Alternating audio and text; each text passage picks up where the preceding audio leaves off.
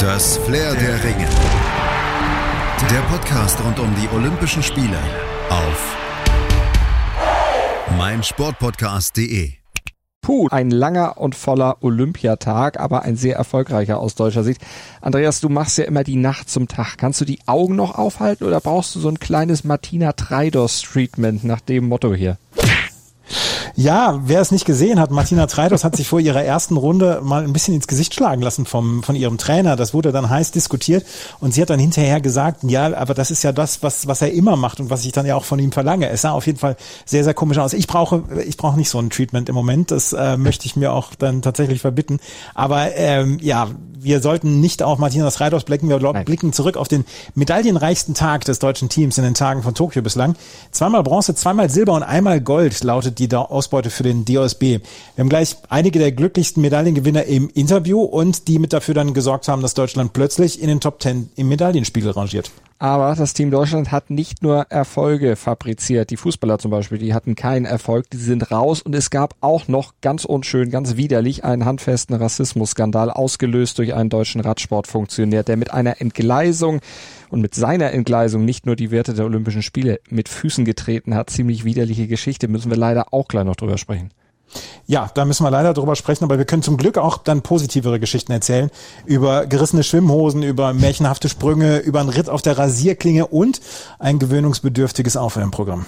Definitiv. Und wir starten natürlich goldig in die Tageszusammenfassung, in die Zusammenfassung des fünften Entscheidungstages in Tokio 2021 hier beim Flair der Ränge und zwar Reiten. Selbstverständlich. Jessica von Bredow Werndl und Isabel Wert, die haben nach dem Dressurgold mit der Mannschaft gestern dann auch im Einzel zugeschlagen. Gold ging an äh, Bredow Werndl und Silber an Wert. Und von Bredow Werndl, die hatte auf Delara wieder eine absolut wunderbare, wunderschöne Kür gezeigt, wie schon beim Grand Prix Special. Und wie hat sie selbst gesagt, sie hat einen Feuertanz geritten auf Messerschneide. Aber Messerschneide, so eng war es am Ende gar nicht. Sie lag eigentlich souveräne zwei Prozentpunkte am Ende vor Teamkollegin Wert. Ja, wir bewegen uns da ja schon in sehr, sehr hohen Sphären. Auf 90 Prozentpunkte hatte von Bredo Werndl als Ziel angepeilt. 91,732 waren es dann am Ende. Eine Leistung, an der dann auch Wert und Bella Rose nicht rankamen. Obwohl auch sie eine Top-Kür zeigten. Für Bella Rose war es das letzte Championat und äh, für Wert, ja, sie hat ja inzwischen auch ein relativ hohes Alter erreicht. Fragen danach, wich sie dann aus. Mal gucken, was da kommt. Aber sie hat jetzt ja am Ende in Anführungsstrichen nur Silber gewonnen und damit es verpasst, sich in der Liste der erfolgreichsten deutschen Olympiateilnehmer und Teilnehmerinnen zu Spitzenreiter Birgit Fischer zu gesellen. Aber das ist jetzt mal wirklich, du hast gesagt, wir bewegen uns da in sehr hohen Sphären. Das ist Scheitern auf extrem hohem Niveau. Wert hat siebenmal Gold, fünfmal Silber, liegt damit auf Rang zwei hinter Rennsportkanutin Fischer. Die hat achtmal Gold und viermal Silber bisher, beziehungsweise sie hat das. Sie wird es nicht mehr ausbauen. Ja, wahrscheinlich wird sie es nicht mehr ausbauen. Bronze ging an die dreimalige Olympiasiegerin Charlotte Dujardin auf Gio. Ähm, Dorothee Schneider und Showtime landeten nach einer ungewohnt fehlerhaften Kür nur auf einem enttäuschenden, für sie enttäuschenden 15. Rang. Kleiner Wermutstropfen war das im hervorragenden deutschen Teamergebnis. Aber wir haben ja sofort den nächsten Stimmungsaufheller für euch. Schwimmen. Etwas sprachlos war sie nach dem Rennen Sarah Köhler unmittelbar nach ihrer Bronzemedaille über 1500 Meter Freistil. Da hat sie gesagt, 900 Meter hatte sie vor allem ganz gut schwimmen können, aber dann kamen sie, die Schmerzen. Und dann galt es eigentlich nur, die Schmerzen zu ignorieren und einfach irgendwie durchzuziehen. Ja, und das hat äh, Köhler dann auch geschafft. Und nicht irgendwie, sondern dank ihrer Courage und ihres guten Rhythmus dann auch noch mit einem neuen deutschen Rekord. Und über den Bronzenlauf hat sie dann, als sie äh, die Sprache wiedergefunden hatte, dann auch im DOSB und SID-Interview gesprochen. Ich habe mich deutlich besser gefühlt als im Vorlauf, ähm, obwohl wir ja am vermeintlich Morgen schwimmen, wobei es jetzt 12 Uhr war, als mein Rennen war, das ist natürlich nicht mehr morgen. Ähm, und ansonsten war es auf jeden Fall ein Kampf gegen den inneren Schweinehund ab einem gewissen Punkt. Und diese Bronzemedaille war auch deshalb aus Sicht des Deutschen Schwimmverbandes so besonders, weil es die erste deutsche Beckenmedaille seit 2008 war, nach 13 Jahren Durchstrecke. Inwiefern hat das für Sarah Köhler denn eine besondere Bedeutung? Also natürlich für mich war einfach der Kindheitstraum, mal eine olympische Medaille zu holen und ich bin super happy und ja, stolz auf meinen Trainer, auf mein Team, was hinter mir steht und äh, natürlich auch auf mich selber irgendwo, ähm, dass wir das jetzt so geschafft haben.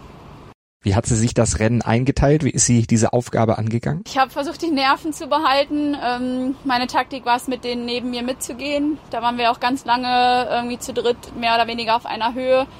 Und als ich dann gemerkt habe, dass die beiden so langsam nachlassen, hat mir das natürlich nochmal so ein bisschen selber einen Push gegeben ähm, und ein bisschen Adrenalin, wo ich dann zwischenzeitlich auch auf zwei lag und dann kam die Amerikanerin von hinten. Da konnte ich dann leider nicht mitgehen, aber ich bin super happy mit Bronze. Was hat sie sich fürs nächste Rennen vorgenommen? Äh, noch gar nichts. Äh, ich hoffe, dass ich mich morgen Abend nicht ähm, zu schwer im Wasser fühle, weil das natürlich jetzt ein ganz, schöner, ganz schönes Hammerrennen war und die Muskeln natürlich jetzt wehtun und müde sind. Aber ein bisschen regenerieren, noch locker schwimmen, Physio, schlafen und dann hoffe ich, dass es mir morgen Abend wieder gut geht. Gold ging an die Amerikanerin Katie Ledecky und damit hat die dann auch ihren ersten Olympiasieg in Tokio gefeiert, den sechsten insgesamt in ihrer Karriere und Silber hat sich ihre Landsfrau Erika Sullivan geschnappt. Ja, und Katie Ledecky, die war nach dem Rennen natürlich auch ein bisschen erleichtert, denn mit dem Gold über die 1500 Freistil hatte das geklappt, was ihr etwa eine Stunde zuvor bei den 200 Meter Freistilfrauen noch verwehrt geblieben war. Ja, da war sie gar nicht aufs Treppchen gekommen. Nicht mal das, musste sich mit Platz 5 begnügen und von da dann ansehen, wie ihre Konkurrentin Ariane Titmus fast zwei Sekunden schneller war als sie und dann auch zum Sieg schwamm mit einem unfassbaren Schlusssport. Da hatte sich die Australierin dann noch vor Howie aus Hongkong ja, am Ende durchgesetzt, hatte sie eingeholt und dann auch überholt und Bronze ging an die Kanadierin Penny Oleksiak. Und Weltrekordlerin Federica Pellegrini, die landete am Ende nur auf Platz 7 und trat nach dem Rennen auch unmittelbar zurück, aber nicht im Zorn, sondern überglücklich mit einem Blick auf eine wirklich tolle Karriere. Und da hat sie ja alles gewonnen, was man eigentlich gewinnen kann. Einmal Olympia, sechsmal die WM, siebenmal die EM und dazu kamen ja noch zweite und dritte Plätze en masse. Und das wird sie jetzt alles zusammenfassen in der jetzt freien Zeit mit einem Dokumentarfilm und einem Buch über ihre Karriere. Also die hat gut zu tun. Die hat gut zu tun. Und wenn ihr ganz genau hingehört habt, dann hat Malte eben den Vornamen der ähm, Athletin Jorge hat er nicht genannt. Und ich habe ihn gelernt. Siobhan Jorge heißt sie. Guck mal, ich hätte total Name. falsch ausgesprochen. Genau, Siobhan Horry und das wollten wir noch der Komplettheit halber dann mit reinbringen. Aber äh, reden wir über die anderen Ergebnisse noch. Über 200 Meter Schmetterling der Männer hatte sich Christoph Milak aus Ungarn überlegen den Olympiasieg gesichert mit über zwei Sekunden Vorsprung. Der hat eine absolute Show geliefert. Er verwies Tomolo Honda auf Platz zwei und dritter wurde dann Federico Burdisso aus Italien. Das klingt erstmal gut und souverän und äh, von außen, ich habe es mir heute Morgen angeguckt und das sah wirklich fantastisch aus. Milak hätte aber gern noch mehr gehabt. Weltrekord hat er eigentlich schwimmen wollen, doch ähm, zehn Minuten vor dem Start war dann seine Schwimmhose gerissen und der Fokus weg, sagte er selbst. Äh, so blieb er eine halbe Sekunde über dem Weltrekord, nahm seinem großen Vorbild Michael Phelps aber immerhin den Olympiarekord ab. Wenn mir die Schwimmhose reißen würde, wäre ich auch nicht mehr fokussiert. Wie damals, Lothar Matthäus beim Elfmeterschießen gegen Argentinien, weil der Schuh ja. kaputt war. Das, das bringt einen völlig raus, aber kann ich mir auf dem Niveau auf jeden Fall vorstellen. Ich würde auch mit gerissener oder nicht gerissener Hose, ich würde gleich schlecht schwimmen. Wird wahrscheinlich bei beiden ja. Fällen absaufen. Aber die die, da jetzt in Olympia im Becken sind, die können natürlich schwimmen, zum Beispiel auch über 200 Meter Lagen bei den Frauen und da war es deutlich spannender als über 200 Meter Schmetterling bei den Männern. Yui Ohashi, die hat nämlich sich durchgesetzt in diesem spannenden Rennen vor Alex Walsh und Kate Douglas, hat ihr zweites Tokio-Gold geholt und auch hier war Katinka Hosschuh in dem Rennen eigentlich beteiligt, spielte aber überhaupt keine Rolle, wurde wieder nur siebte. Bei beiden Rennen, wo sie jetzt äh, da gegen Yui Ohashi angetreten war, sie nur unter ferner liefen. Also da sinkt auch ein großer Star. Und was wir auch noch festhalten müssen, bei den Rennen, über die wir jetzt gesprochen haben, waren keine Deutschen mit dabei. Dafür aber in der Staffelentscheidung über viermal 200 Meter Freistil der Männer. Lukas Mertens, Paul Zellmann, Henning Mühlleitner und Jakob Heidmann wurden hier aber wie Hosschuh, nur siebte. Großbritannien holte sich das Gold nur 300 über der alten Weltrekordzeit und vor dem Team des Russian Olympic Committee und Australien. Und die USA, das war auch eine Überraschung, die wurden nur Vierte. Und dann werfen wir noch einen kleinen Blick auf die Vorläufe und Halbfinals, die heute Mittag dann stattfinden. Und in den Halbfinals über 200 Meter Schmetterling endete die Karriere der ehemaligen Vize-Weltmeisterin Franziska Hentke. Und das so ein bisschen leider sehr, sehr still und leise, denn die verpasste den Endlauf deutlich und die blieb fast sechs Sekunden über ihrem deutschen Rekord. Und ähm, ja, wie in Rio 2016 blieb sie dann auch hinter ihren Erwartungen zurück und erklärte dann anschließend ihren Rücktritt. Schade. Eine große Karriere, sehr, sehr still und leise dann beendet worden. Wasserspringen. Ja, lauter wird's jetzt, denn wie im Märchen, so hat sich Patrick Hausting nach seiner Bronzemedaille an der Seite von Lars Rüdiger beim Synchronspringen der Männer vom 3-Meter-Brett gefühlt und hat auch ordentlich gefeiert, denn das Ganze kam dann doch ziemlich überraschend. Erst durfte das Team durfte Hausting ja das Team Deutschland als Fahnenträger ins Olympiastadion führen bei der Eröffnungsfeier und jetzt dann eben auch nochmal Edelmetall bejubeln, dank eines wirklich starken Finaldurchgangs der beiden Deutschen, in dem sie knapp 20 Punkte auf die zunächst vor ihnen platzierten Mexikaner Castillo Celaya aufholten und dann tatsächlich noch vorbeizogen.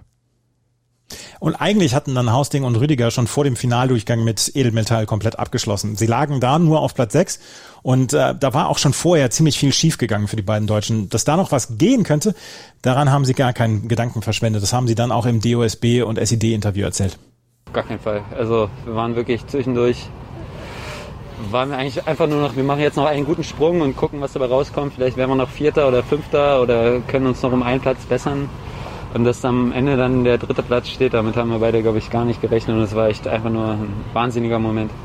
Aber es ist tatsächlich dann wirklich passiert. Sie haben es geschafft, haben wirklich mit dieser Erleichterung, die sie sich da vielleicht auch selbst gegeben haben, einfach nur einen guten Sprung machen, dann genau das Richtige gemacht, haben den viereinhalb Salto vorwärts wirklich perfekt hingelegt. Und die Russen, die Mexikaner und die Italiener, die nach ihnen kamen, die haben allesamt gepatzt. Die haben allesamt gepatzt. Und damit stand Bronze hinter Olympiasieger China und Silbermedaillengewinner USA dann fest. Haustings Traum von der Einzelmedaille hatte sich erfüllt. Es war die zweite deutsche Wasserspringmedaille nach Tina Punzel und Lena Henschel dann ebenfalls vom 3-Meter-Brett. Und es können ja durchaus noch mehr dazukommen. Auch von Hausting selbst. Der startet am Montag ja nochmal dann im Einzel vom 3-Meter-Brett. Montag ist erstmal der Vorkampf. Und auch hier hat er durchaus Medaillenchancen. Aber so mit den Medaillenchancen noch weitere, das sieht ja ziemlich locker. Wenn es noch getoppt wird, dann habe ich kein Problem damit. Aber wenn es nicht getoppt wird, dann habe ich auch kein Problem damit. Ja, äh, erst als Fahnenträger dir diese Ehre zu haben, dann mit diesem Druck auch in den Wettkampf zu gehen, weil als Fahnenträger ja, weist man ja irgendwo auf, dass man würdig ist, nicht nur aufgrund von, weiß ich nicht, vielleicht weil ich ganz nett bin, sondern auch durch äh, olympische Erfolge ähm, dort diese Tra Fahne tragen zu dürfen. Und dementsprechend erwartet man auch von uns oder von mir speziell, dass man dass ich eine Medaille irgendwo gewinne. Ja? Und dieser Druck war immens groß. Äh, für Lars genauso wie für mich. Und seine ersten Olympischen Spiele, das ist einfach eine andere Welt. Olympia hat sowieso seine eigenen Regeln und dass das alles so geklappt hat heute. Äh, immer wenn ich wieder drüber rede, muss ich mir wieder noch voll fragen, ob das ja. alles passiert ist. Judo. Es ist definitiv passiert und passiert ist auch, dass Eduard Trippel im Judo für eine Riesenüberraschung gesorgt hat und in der Klasse bis 90 Kilogramm Silber gewonnen hat. Nur der georgische Europameister Lascha Bekauri, der hatte ihm was entgegenzusetzen. Ja, und vielleicht hatte das auch mit dazu was, was zu tun, dass äh, Triple mit dem Erreichen des Finals schon so zufrieden war. Er hatte hinterher gesagt, das war mein Verhängnis im Finale. Ich habe dadurch ein bisschen an Spannung verloren. Und wer ihn gesehen hat, insgesamt hat äh, Eduard Triple heute einen sehr, sehr guten Eindruck gemacht. Er hat immer gelächelt vor mhm. den, vor seinen Kämpfen. Und vielleicht war dann, ja, vielleicht war er ein bisschen zu entspannt, aber er hat den zweiten Platz erreicht. Von daher also ist ja ein Riesenerfolg für ihn. Absolut. Ich, ich kenne das Gefühl, also auf ganz niedrigem Niveau, äh, bei so einem Schulturnier im Badminton früher, da hatte ich auch mal einen geschlagen, den wollte ich unbedingt schlagen und danach war mir alles relativ egal und das hat man dem Spiel dann leider auch angesehen. Also das, äh, das und war nicht deswegen gut. stehst du nicht und deswegen stehst du nicht im Olympiakader im Badminton. Ich hätte da reingepasst, ich hätte auch alles verloren. Ja, ist gemein. ist gemein. Aber ist gemein, ja. lass uns lieber zum Judo nochmal wieder zurückkehren. Der gute Mann, der Eduard Trippel, der muss sich wirklich nicht grämen. Mit ihm als Träger oder mit ihm als Träger der ersten Männermedaille im Judo seit 2012. Da hatte Ole Bischof die letzte geholt. Hätte wirklich kaum jemand gerechnet. Er ist zwar Nummer 15 der Welt, aber auch mit 24 eben der jüngste im deutschen Team und hat ein wirklich klasse Turnier gezeigt. Eigentlich nur Weltklasse weggeräumt. Ja, in den ersten beiden Runden gleich zwei Ex-Weltmeister, einen aus Serbien und einen aus Südkorea und dann auch noch den aktuellen Christian Todd aus Ungarn. Im Halbfinale schlug er dann den früheren Vize-Weltmeister Michael Skank aus der Türkei nach Verlängerung und da hatte er dann mit Nasenbluten zu kämpfen gehabt, hatte einen, einen riesigen Wattefropfen im Ohr, im, in der Nase und hat das dann noch geschafft. Also das war ein richtiger, richtiger Aufreibungskampf, den er da im Halbfinale dann noch hatte. Und dann kam es eben zu dem Duell mit Europameister Bekauri und dann war Schluss. Bronze hat dann Davlat Bobonov aus Usbekistan gewonnen und der von dir schon angesprochene Christian Todd, der kommt aus Ungarn und hat eben die zweite Bronzemedaille gekriegt. Und keine Medaille gab's für Giovanna Scocimaro. Sie war über die Trostrunde ins kleine Finale gekommen, verlor dann das Duell um Bronze in der Klasse bis 70 Kilogramm gegen die Niederländerin, gegen die WM-Dritte Sanne van Dijk. Am Ende wurde dann die Deutsche Fünfte und Gold gab's für die Japanerin Shizuru Arai. Silber ging an Michaela Poleres aus Österreich. Ja, und dann gab es noch dieses eingangs kurz an, äh, erwähnte Aufruhr um das Aufwärmritual von Martina Treidos. Die hat sich zur Motivation von ihrem Trainer Claudio Pusa am Kragen packen und dann zwei schallende Ohrfeigen verpassen lassen. Und das hatte für viel Wirbel und Diskussionen gesorgt und auch den Weltverband auf den Plan gerufen. Der, der hat das dann gerügt, dieses Aufwärmritual. Judo ist ein erzieherischer Sport und kann auch als solcher kein solches Verhalten tolerieren, das sich gegen den Moralcode des Judo richtet. Und äh, Treidos kann den ganzen Wirbel überhaupt nicht verstehen. Nee, sie hat gesagt, das ist eben mein Ritual, was ich mir vor dem Wettkampf ausgesucht habe, schrieb sie. Bei Instagram hat sie das. Und mein Coach macht das, was ich möchte, um mich anzuheizen. Und weil die ehemalige WM-Dritte aber schon im ersten Kampf dann auch sofort unterlegen war, hat sie sarkastisch noch zugefügt, wahrscheinlich hat er nicht hart genug zugeschlagen. Ja. Wir lassen das Thema, wir gucken zum Fechten. Wir lassen das Thema. Mit Yannick Meyer. Fechten. Für Max Hartung wurde es leider nichts mit der erhofften Medaille zum Abschluss seiner Fechtkarriere im Teamwettbewerb mit dem Säbel. Da ging die deutsche Mannschaft leider leer aus. Die Einzelheiten hat unser Kollege Yannick Meyer für euch. Im Halbfinale hatten die Deutschen dem Team des Russian Olympic Committee zwar einen heißen Kampf geliefert, waren am Ende aber knapp mit 43 zu 45 unterlegen und verloren dann im kleinen Finale um Bronze gegen Ungarn mit 40 zu 45 obwohl gerade Hartung am Ende nochmal eine starke Aufholjagd gestartet hatte, den favorisierten ungarischen Olympiasieger Schilagi sogar geschlagen hatte. Ein guter Karriereabschluss für Hartung, aber eben keiner, der mit einer Medaille belohnt wurde. In der Addition der Teampunkte reichte es für die deutsche Mannschaft nicht. Die Aufholjagd kam zu spät. Und so standen Hartung und Deutschland am Ende mit leeren Händen da. Die Fechter reisen wieder ohne ein einziges Edelmetall von Olympia ab. Und Max Hartung, der wird zu Hause jetzt für zunächst erstmal fünf Jahre die Geschäftsführung der Sportstiftung NRW übernehmen, junge Athletinnen und Athleten auf ihrem Weg in den Leistungssport fördern. Und ergänzen müssen wir noch, Gold ging im Säbelteam an Südkorea, Silber gab's für Italien. Hey, Malte Asmus von meinsportpodcast.de hier. Ab März geht's weiter mit unseren 100 Fußballlegenden. Staffel 4 bereits. Freut euch auf Slatan Ibrahimovic, Michel Platini, Cesar Luis Minotti, Paolo Maldini, um nur mal vier zu nennen. Und bis wir mit der vierten Staffel kommen, hört doch einfach noch mal rein in die bisherigen drei Staffeln. Ronaldinho, Sepp Meyer, Gary Lineker, Lothar Matthäus und viele weitere warten da auf euch. 100 Fußballlegenden. Jetzt überall, wo es Podcasts gibt. Radsport.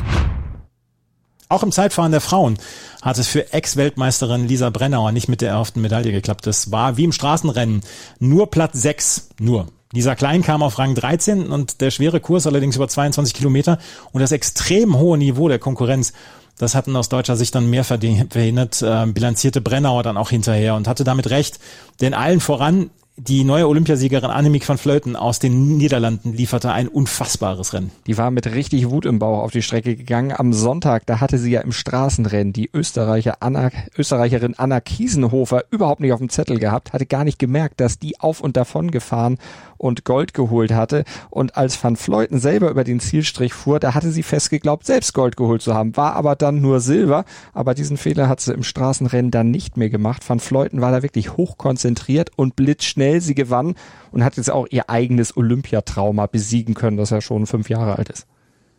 Ja, 2016 war Van Fleuten beim Straßenrennen in Rio in Führung liegend, damals schwer gestürzt und ausgeschieden. Jetzt hat sie endlich ihr Gold. Vor Malen Reusser aus der Schweiz und Landsfrau Weltmeisterin Anna van der Breggen. Eine besondere Geschichte natürlich, aber die gab es dann auch im Herrenrennen. Genau genommen gab es da sogar zwei. Also erstmal Gold gewann da Primoz Roglic, der Slowene, der ja als Mitfavorit auf den Sieg in die diesjährige Tour gestartet war, da aber dann schwer gestürzt war und das Rennen tatsächlich aufgeben musste. Und jetzt hat er in Tokio dieses hochkarätig besetzte Zeitfahren gewinnen können. Also auch da hat er ja sich wieder rehabilitiert, auch vor sich selbst. Dazu kommt ja noch, dass er 2020 im Zeitfahren einen schon fast sicher geglaubten Toursieg noch verloren hatte. Damals gegen Pogacar, als er das erste Mal zugeschlagen hatte. Und da hatte Roglic das eben im Zeitfahren tatsächlich verpatzt und auch das für ihn jetzt sicherlich Genugtuung, dass es mit Olympiagold eben genau in der Zeitfahrdisziplin geklappt hat. Und Tom Dumoulin, der hat mit seinem Silberrang dann für die zweite große Geschichte dieses Rennens gesorgt. Silber hatte er ja auch 2016 in Rio schon geholt, aber die Medaille von Tokio, die dürfte für ihn, gehe ich mal davon aus, deutlich höheren Stellenwert noch haben, denn der hatte sich ja eigentlich Anfang des Jahres eine mentale Auszeit ver oder vergönnt, gegönnt, hat gesagt, ich muss hier mal raus, ich komme im Moment nicht klar, ich muss mich mal zurücknehmen. Hatte das getan, kam dann zurück, ist jetzt wirklich silbern zurückgekommen mit der Medaille, also richtig, richtig stark von ihm, das dann alles so wegzustecken und wieder so stark zurückzukommen.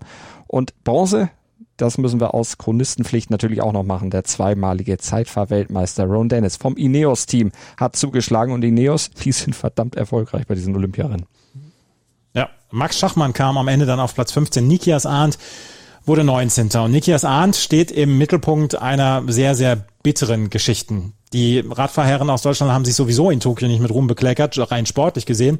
Aber den Gipfel der Peinlichkeit, den hat äh, der Sportdirektor des Bundesdeutscher Radfahrer Patrick Moster erklommen mit seinen rassistischen Anfeuerungsrufen für Nikias Arndt. Und wir hoffen, das können wir ohne den Begriff nochmal hier zu nennen, dann auch nochmal erklären. Dann lassen wir es einfach und zitieren das nicht nochmal. Er hat auf jeden Fall ja, Nikias Arndt angefeuert mit Worten, mit denen er die Fahrer aus Eritrea und Algerien bedacht hatte, die man jetzt tatsächlich nicht unbedingt nochmal wiederholen muss, die einfach indiskutabel, geschmacklos, verachtenswert, ekelhaft waren. Mir fehlen da, glaube ich, auch die passenden Worte, aber das ist auf jeden Fall eine Entgleisung von Moster gewesen, die definitiv Folgen haben muss. Der hat alles, was an Werten im Sport vertreten ist, was bei Olympia an Werten gelebt wird, eigentlich mit Füßen getreten das ist ja auch kein Begriff, der dir einfach so rausrutscht. Nee. Das ist ja, äh, das ist ja keiner, der, der so im normalen Sprachgebrauch beziehungsweise im normalen Gedankengut, beziehungsweise im normalen Gedankengut ist er nicht vorhanden. Nein. Da musst du schon spezielles Gedankengut für haben, um so einen Begriff rauszuhauen. Das, das gibt's doch gar nicht. Nee. Und dass man das dann ähm, im Eifer des Gefechts einfach so sagt, weil aus der Emotion raus, puh, ich glaub's nicht. Also, nein. nee. Äh, ernsthaft nicht. Und äh, BDR-Präsident Rudolf Scharping, der hat dann dazu folgendes Statement abgegeben. Die Aussage ist nicht akzeptabel. Wir werden darüber nach den Olympischen Spielen sprechen und dabei die Entschuldigung von Moster auch in die Bewertung einbeziehen, sowie den besonderen Stress, dem das deutsche Männerteam Straße ausgesetzt war. Das kann man nicht mit Stress entschuldigen. Äh, äh, geht nicht. Tut mir leid. Und dieses Statement, das lässt mich nicht glauben, dass da tatsächlich Köpfe rollen. Aber wir hoffen, dass wir uns da eines Besseren belehren lassen.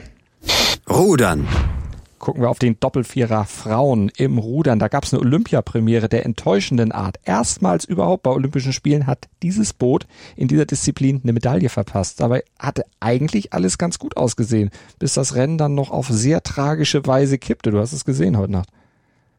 Ja, ich habe es gesehen und ich hatte, äh, wir schreiben unsere Texte ja auch so, so ein ganz kleines bisschen vor, dass wir immer schon wissen, was die Highlights und so weiter sind, dass wir nichts vergessen. Und ich hatte schon den Text so angefangen mit der Silbermedaille für das deutsche Team. Aber dann Daniela Schulze, Franziska Kampmann, Carlotta Nwajide und Frieda Hemmerling, die lagen nach 1500 Metern noch aussichtsreich auf Platz zwei und es sah eigentlich alles nach der Silbermedaille aus. Und dann fingen sich die vier einen sogenannten Krebs. Krebs fangen heißt, du holst das Ruder zurück und das Ruder verfängt sich dann im Wasser. Es war schon relativ hoher Wellengang dort heute Morgen im Wasser. Und ähm, die vier kamen dann komplett aus dem Rhythmus, kamen zum Stehen und das bremste das ganze Boot komplett aus. Und zwar so stark, dass am Ende dann nur der fünfte Platz blieb. Eine ganz dicke Enttäuschung für die Athleten des Deutschen Ruderbundes. Ähm, Gold holte China vor Polen und Australien. Das passiert immer mal wieder. Mhm. Und wie gesagt, es war ein hoher Wellengang. Aber das war eine ganz tragische Geschichte. Wirklich so 200, 250 Meter vor dem Ziel. Ganz, ganz bitter heute. Bessere Nachrichten gab es von Jonathan Rommelmann und Jason Osborne. Die haben an ihrem Finaleinzug im leichten Doppelzweier der Männer keinerlei Zweifel gelassen. Sie haben das Halbfinale von Beginn an dominiert und einen ganz sicheren Sieg dann nach Hause gefahren, sind ins Finale geschippert und der Deutschlandachter, der freut sich im Finale am Freitag auf das Duell gegen den großen Erzrivalen Großbritannien. Ja, im Vorlauf waren die Briten noch recht schwach, hatten sich aber dann als Zweite für den Hoffnungslauf qualifiziert und über den ging es dann jetzt ins Finale. Und da sind dann die Niederlande, Neuseeland, die USA und Australien die weiteren Gegner. Und der Achter ist ja sowieso immer so ein bisschen das Highlight der Ruderwettbewerbe und das könnte auch dieses Mal wieder ein richtiges Highlight werden. Bogenschießen. Ja, für Bogenschützin Lisa Unruh wird es nach Bronze mit dem Team dann keine zweite Medaille geben. Dieser Traum hat jetzt äh, oder war jetzt schon geplatzt gegen ihre Auftaktgegnerin Hanna Marusawa aus äh, Belarus. Unruh verlor dort mit 4 zu 6. Jetzt muss man aber auch sagen, die Bedingungen da auf der Anlage waren heute aber auch alles andere als gut, aber das darf natürlich keine Ausrede sein, weil die Bedingungen ja für alle Schützinnen gleich sind und Unruh war unter diesen Bedingungen dann einfach nicht gut genug. Einfach zu unpräzise, verzog gerade in wichtigen Situationen ihre Schüsse. Im ersten Satz zum Beispiel, da hatte sie mit dem letzten Versuch nur eine 2 getroffen und im dritten Satz insgesamt gerade mal 20 Punkte gemacht und so ist natürlich der Belarusin nicht beizukommen. Absolut nicht. Äh, damit sind alle drei deutschen Damen jetzt schon raus. Charlene Schwarz hatte 2 zu 6 gegen die US-Amerikanerin Mackenzie Brown verloren und Michelle Kroppen hatte jetzt gestern schon den Einzug in Runde 2 dann vergeben. Tennis. Dominik Köpfer musste als erster der DTB-Profis heute auf dem Platz. Sengende Hitze und hohe, hohe Luftfeuchtigkeit, die haben dafür gesorgt, dass zum Beispiel Paula Badosa ihren ersten Satz oder nach ihrem ersten Satz aufgeben musste und dann im Rollstuhl vom Platz gefahren werden musste. Ab morgen fangen die Matches dann später an, erst um 15 Uhr Ortszeit, 8 Uhr deutscher Zeit. Also das wurde nach Intervention von Daniel Medvedev, von Novak Djokovic und auch Alexander Zverev dann nach hinten verlegt. Auf jeden Fall, äh, Köpfer hat heute noch in den extrem heißen Bedingungen gegen Pablo Pablo Carreño Buster gespielt und ähm, der erste Satz ging hin und her. Köpfer konnte gut mithalten und auch ein frühes Break wieder wettmachen. Allerdings im Tiebreak war er dann Opfer von zwei falschen Linienrichterentscheidungen. Beide Ballwechsel hätten seine Punkte sein können dann, mussten aber wiederholt werden. Carreño Buster gewann mit 7 zu 6. Er gab dann den zweiten Satz mit 6 zu 3 und Köpfer ist damals ausgeschieden im Achtelfinale. Er kann allerdings hoch erhobenen Hauptes Tokio verlassen, denn seine ersten Olympischen Spiele, die waren schon ein Erfolg. Nachmittags immer noch unter glühender Hitze gewann Alexander Zverev sein äh, Spiel gegen Nikolaus Basilashvili mit 6 zu 4 und 7 zu 5, beziehungsweise 7 zu 6. Der Tiebreak ging mit 7 zu 5 an Zverev. Zverev hinterher war total kaputt. Auch er beschwerte sich dann nochmal bei der Schiedsrichterin, hat gesagt, Mensch, diese 25 Sekunden Regel zwischen den Ballwechseln, die ist äh, ja schön und gut, aber wenn jetzt so viel, äh, also so heiß ist, dann Leute, habt, habt doch ein bisschen Nachsicht mit uns. Er trifft jetzt auf den äh, äh Franzosen Jeremy Chardy im Viertelfinale und im Halbfinale Halbfinale könnte dann Novak Djokovic auf Zverev warten. Zverev dann später im Doppel mit Jan-Lennart Struff unterlegen gegen Austin Krajicek und Tennis Sandgren. Ähm, da muss man sagen, Zverev hat keine gute Leistung abgeliefert. Am Netz war er fehlerhaft und auch zwischendurch in den Rallyes war er nicht der Spieler, der er zum Beispiel im Achtelfinale dann schon war. Kevin Krawitz und Laura Simond sind heute in den Mixed-Wettbewerb eingestiegen und sie haben ein ganz, ganz spannendes äh, Match gegen die amerikanische, das amerikanische Duo Mixed Bethany Matic Sense und Rajiv Ram gewonnen ähm, im Match-Tiebreak des dritten Satzes. Die gute Nachricht ist, sie stehen jetzt im Viertelfinale. Die schlechte Nachricht ist, in diesem Viertelfinale warten Nina Stojanovic und kein geringerer als Novak Novak Djokovic. Was traust du Djokovic denn im Mix zu? Er ist nicht der beste Doppelspieler, das muss man deutlich so sagen. Allerdings ist er von den Vieren, Siegemund Krawitz, Stojanovic und, ähm, und Djokovic ist er natürlich der allerbeste Einzelspieler. Und manchmal, oder es kommt auch häufig genug vor, dass einfach Einzelspieler solche Matches entscheiden. Und ähm, Krawitz und Siegemund müssen zusehen, dass sie ihre Aufschlagspiele gegen Djokovic Return halten. Ja, und dann selber vielleicht versuchen, dann öfter über Stojanovic zu gehen. Oder Djokovic am Netz, weil da ist er auch nicht gut. Mhm. Gucken wir uns mal an. Tischtennis. Heute war der Viertelfinaltag im Einzel äh, beim Tischtennis. Han Ying äh, musste dabei als erste von den deutschen äh, Tischtennisspielerinnen und Spielern an in die Box und sie kam auch schnell wieder raus. Sun Ying Sha, die Chinesin, hatte mit dem Abwehrspiel von äh, Han Ying überhaupt keine Mühe und hat mit 4 zu 0 verloren gewonnen und ähm, ja, dann war das Match sehr schnell beendet. Han Ying hat aber, denke ich, ein richtig gutes Turnier gezeigt und nächste Woche ist dann ja noch der Mannschaftswettbewerb bei den Frauen. Und später am Abend spielte Dimitri Ovtcharov gegen Hugo Calderano aus Brasilien um den Halbfinaleinzug. Ovtcharov hatte in den ersten zweieinhalb Sätzen, das müssen wir wir sagen, keine Chance. Calderano spielte brillant auf, führte mit 2 zu 0 Sätzen und 8 zu 4 Punkten. Ja, und dann kam ähm, äh, Ovtcharov. Nach einer Auszeit holte er sich die nächsten vier Sätze. Er lag im fünften Satz zum Beispiel schon mit 1 zu 7 zurück, holte den Satz mit 11 zu 8. Also eine richtig starke Leistung. Und Ovtcharov steht jetzt im Halbfinale und spielt tatsächlich um die Medaillen. Und wir gucken mal auf die Mannschaftssportarten. Die haben so ein bisschen outgesourced. Moritz Knorr und Patrick Rebin, die haben zunächst sich mal das wichtige Spiel der deutschen Basketballer angeguckt. Basketball. Krasse Erleichterung, das war das vorherrschende Gefühl im Lager der deutschen Basketballer nach dem 99 zu 92 Sieg über Nigeria, denn durch diesen Sieg hat sich das DBB-Team die Chance auf den erhofften Viertelfinaleinzug erhalten. Das DBB-Team kam anfangs besser ins Spiel. Im ersten Viertel mal mit fünf, mal mit sieben, zeitweise sogar mit zehn Punkten vorne. Allerdings dann haben sie die Nigerianer um Casey Okpala, Jalil Okafor und Josh Okoji wieder rankommen lassen. Ab Ende des ersten, Anfang des zweiten Viertels entwickelte sich das Spiel wirklich zu einem offenen Schlagabtausch. Insgesamt acht Führungswechsel und elf Ties gab es während der ersten Halbzeit. Das DBB-Team war zwar häufig vorne, allerdings nicht zwingend genug, um sich absetzen zu können. Gegen Ende der ersten Halbzeit schafften es die Nigerianer dann zwar in Führung zu gehen, doch Maodolo, der brachte mit einer Sekunde auf der Uhr den Ausgleich per Dreier. Mit 50-50 ging es in die Pause, ehe Nigeria dann sogar zum Zwischenspurt ansetzte, mit elf Zählern davonzog, doch Deutschland zeigte Moral. Ende des dritten Viertels kamen die Deutschen dann wieder ran, vor allem durch die Dreier von Joe Vogtmann, der selbst 19 Punkte hatte. Nils Giffey sorgte mit der Sirene für den Ausgleich und das war dann so etwas wie die Initialzündung für einen tollen Schlussabschnitt, in dem das DBB-Team in der Crunch-Time ruhig blieb und vor allen Dingen als Team agierte. Zur Mitte des vierten Viertels schaffte sich das DBB-Team, äh, sich nach dem deutlichen Rückstand wieder einen, sagen wir mal, bisschen gemütlichen sieben Punkte Vorsprung zu erarbeiten und diesen dann auch über das Viertel zu halten, denn es passierte den Nigerianern im Grunde genommen das, was den Deutschen im ersten Spiel gegen Italien passiert war,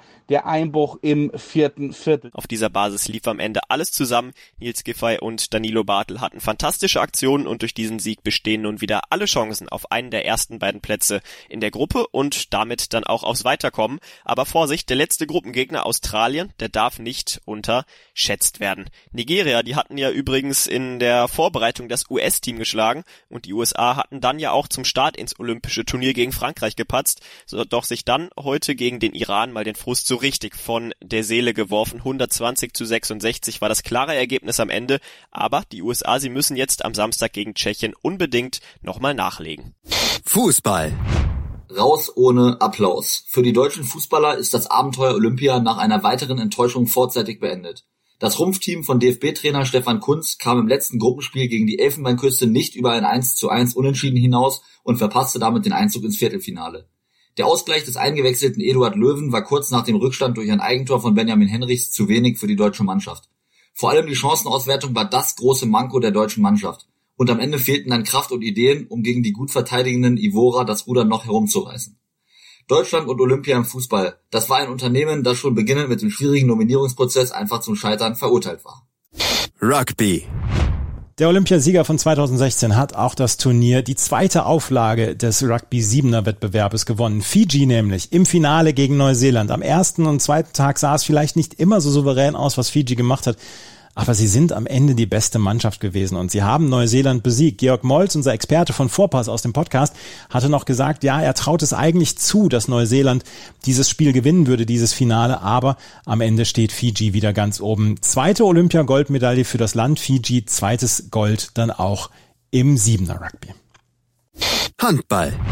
Und die deutschen Handballer müssen weiter um die K.O.-Runde zittern. Die haben mich bei ihrem dritten Auftritt ihre zweite Niederlage kassiert und gegen Rekordweltmeister Frankreich mit 29 zu 30 knapp verloren. Jetzt müssen sie in dieser wirklich starken Vorrundengruppe A mit zwei zu vier Punkten um das Viertelfinale bangen. Bester Torschütze im Spiel gegen Frankreich aus deutscher Sicht war rechts außen Timo Kastening. Der hat sieben Treffer gemacht. Aber jetzt ist der Zugzwang auf die DHB-Auswahl natürlich noch größer. Zwei Spiele verbleiben noch.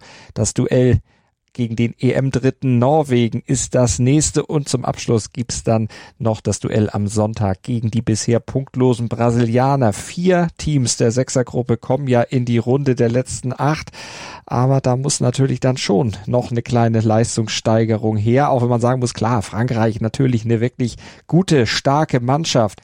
Aber du darfst natürlich als deutsche Mannschaft dann auch die Anfangsphase nicht so verschlafen, wie es Gensheimer und Co. dann gegen die Franzosen gemacht haben. Sie lagen im ersten Durchgang schon mit sechs Toren zurück, aber sie haben sich dann wieder rangekämpft. Tor um Tor sind sie wieder rangekommen. Aber letztlich muss man sagen, die individuelle Klasse des zweimaligen Olympiasiegers Frankreich war dann doch zu groß. Dann gab es ein dramatisches Finish Und da war es dann vor allen Dingen auch der französische Keeper Vincent Gérard, der sich gegen die deutschen Schützen da mehrere Male rettend in die Schussbahn werfen konnte oder die Deutschen haben es eben nicht geschafft, den Ball im Tor unterzubringen, am Tor vorbeigeworfen. Und all das darf man sich natürlich gegen die nächsten Gegner nicht erlauben. Da müssen jetzt dringend Siege her, damit es dann doch noch klappt mit der K.O.-Runde.